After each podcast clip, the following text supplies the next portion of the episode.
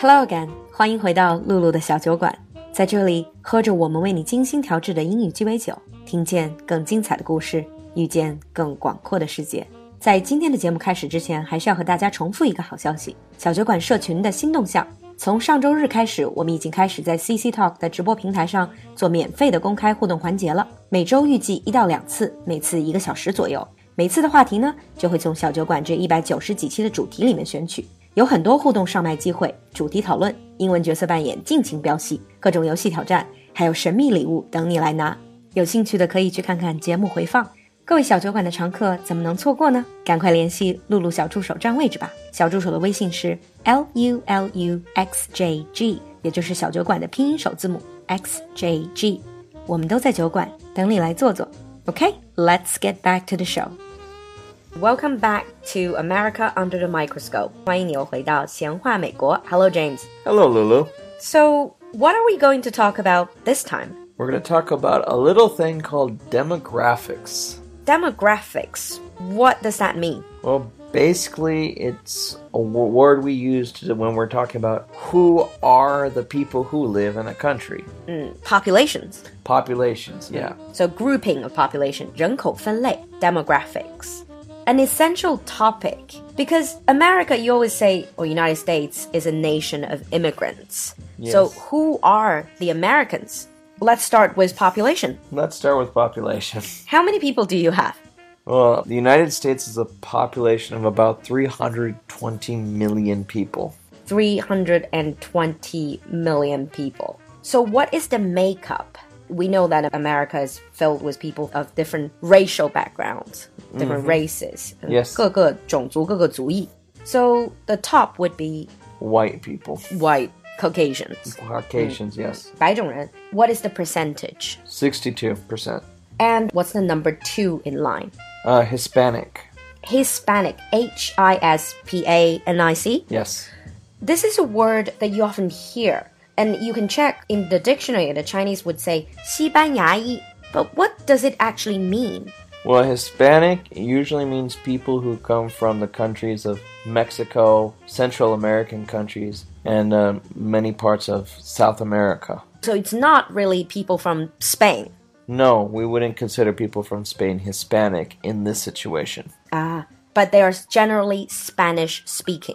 Well, in their host countries, but they may not be Spanish speaking in America. Ah. So Hispanic and how much? 17.3%. 17.3. And then number 3? Uh, black or African Americans at 12.6%. 非裔美国人. This is often quite confusing and students ask me, can we use the word black? Honestly, that depends on who you ask. Some people say it's okay, some people don't say it's okay, and it's confusing even to Americans.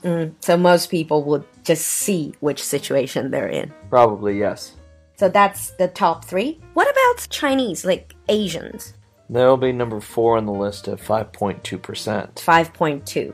But that's Asians. Yeah, that's all inclusive. That's not just Chinese. That would be all Asians, Southeast Asian, East Asians. 东亚,东南亚.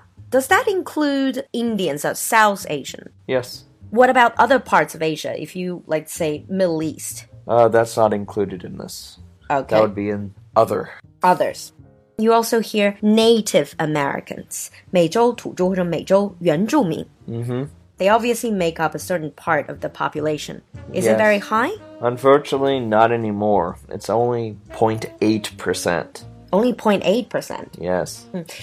有的时候学生会说 Indians 印第安人 because uh, this was how we used to call them. Mm-hmm. And that is unacceptable now. Correct. We don't refer to them as Indians anymore. We always say uh, Native Americans now.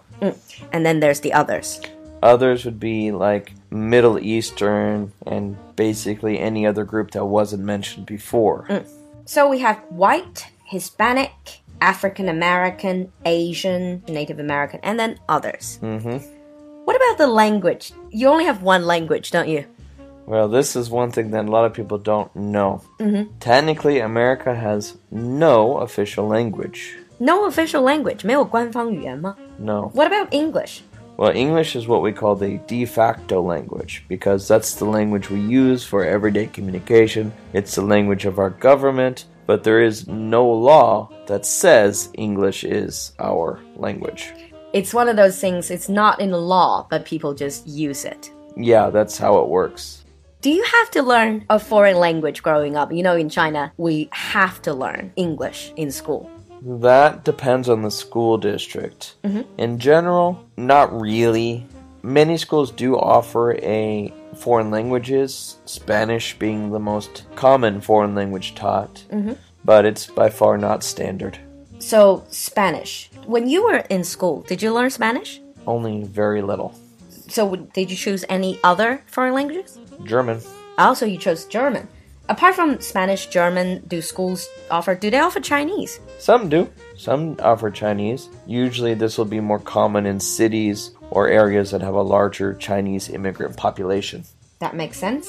And the next one might be a little bit of a sensitive topic. So we talked about general race, language, and now religion. Mm-hmm. You have a state religion, No, the United States has no state religion. but do most Americans consider themselves religious? Yes, about 80% of Americans would consider themselves one form of Christian. One form of Christian. For example, do they go to church? Uh, many people do, yes. It seems that this going to church and all this sometimes it's also about the community. That's probably the biggest part of it is community. 是跟社群有关. And uh, apart from that, because if you're an immigrant country, you also have other forms of religion. Sure, in America, you, you have the big one, Christianity. You'll find um, Muslims, people who believe in Judaism, Buddhism, Hinduism, and pretty much any other religion that's found on earth, and also atheists, and also atheists. people who don't believe in any religion. So that's a very brief summary of the religion. But how do Americans identify themselves? In China, we talk about 老家. Say, so where are you from? My 老家 is this and that. We say 老乡, the whole idea. Do you have that idea in America? Kind of, actually. Mm-hmm. So, like in China, when you ask a lot of people in China where they're from, they're like, oh, I'm from Henan, or I'm from Hubei, or I'm from Shandong. Americans do something very similar. They will identify themselves based on which state they're from. So that's like, I'm from California, I'm from Georgia, I'm from Texas. This I have noticed even when you meet an American in another country. Generally, in an international context, you ask someone from other countries, you ask, oh, so where are you from? They say, I'm from France, I'm from Germany. But in Americans, they would say, I'm from Washington, I'm from California. Because Americans have kind of a, a view that the world revolves around the U.S., and they think everybody knows all of our states. Sometimes you just don't know. We just don't realize we do this. And what about the ethnic background? So the cultural background. This is one thing that I've noticed people find very strange about Americans because they will say, Yeah, I'm American, but Americans will thing, say things like, Oh, I'm Irish American or I'm Italian American based on their heritage. So this is where the family's originally from. Right. Ah. What is your heritage? Um, mostly Irish, Scottish, and Welsh. I guess a lot of, uh, especially white Americans, can trace back t- to Europe. Yes. One thing I would like to ask, because in the UK, and I talked about this with Anlan before, class is a big thing. So 阶级, so they do talk about working class, middle class. Is it as important in America? No, not as part of our identity. So it's not unusual for us to um, have conversations with people who are in different economic status than ourselves. But we don't view like people of different classes to be better or worse than other classes. Mm, it's just so- not part of our culture. You also hear the thing that Americans identify themselves by their work, their profession. Is Yeah. that true? Yeah, it's fairly true. So if you say, I am a lawyer, then people have certain perception of you. Yeah, it's like I'm a doctor. It's like, oh, really? That's very impressive. people would have certain perception of you. Right. In the end, let's look at immigration. Okay. Yiming, we always know that America is a nation of immigrants. How many people are immigrants in the United States? Well, first generation immigrants, about 47 million Americans are immigrants.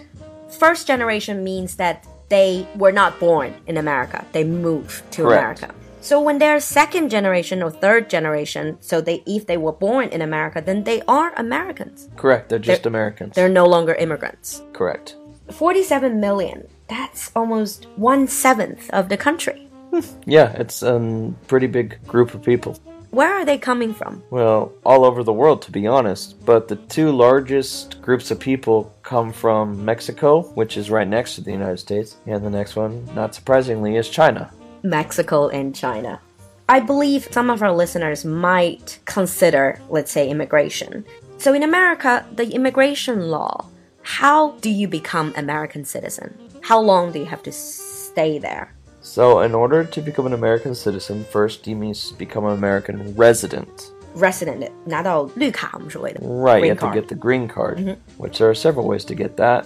Um, then you'll need to have lived in America for a certain number of years. Uh, seven if you're not married, five years if you're married to an American. Mm-hmm. And then after this, you have to fill in the paperwork Mm-hmm. for uh, citizenship. You have to take a test as well, no? Yes, there's a test, there's an interview, and then you'll have to swear an oath of allegiance to the United States. You have to swear. Ah, 还要宣誓. And then you become a naturalized U.S. citizen. U.S. yes. citizen. The word is naturalized. Correct, it's naturalized. So, in today's episode, we talked about a lot. We started with the population, eh, the racial background, and also the languages Americans speak, the religion, and also how Americans identify themselves. And we finished off with a little bit on immigration. That's a lot in the basic episode. In the advanced episode, what are we going to look at? We're going to look at another type of immigration, uh, which is the not legal type, as well as some stereotypes that we have, as well as some unfortunate discrimination that exists. Mm, so, the heavier topics. Yes. So, we'll see you next time where we discuss heavier topics. Bye, everyone. See you next time. Bye.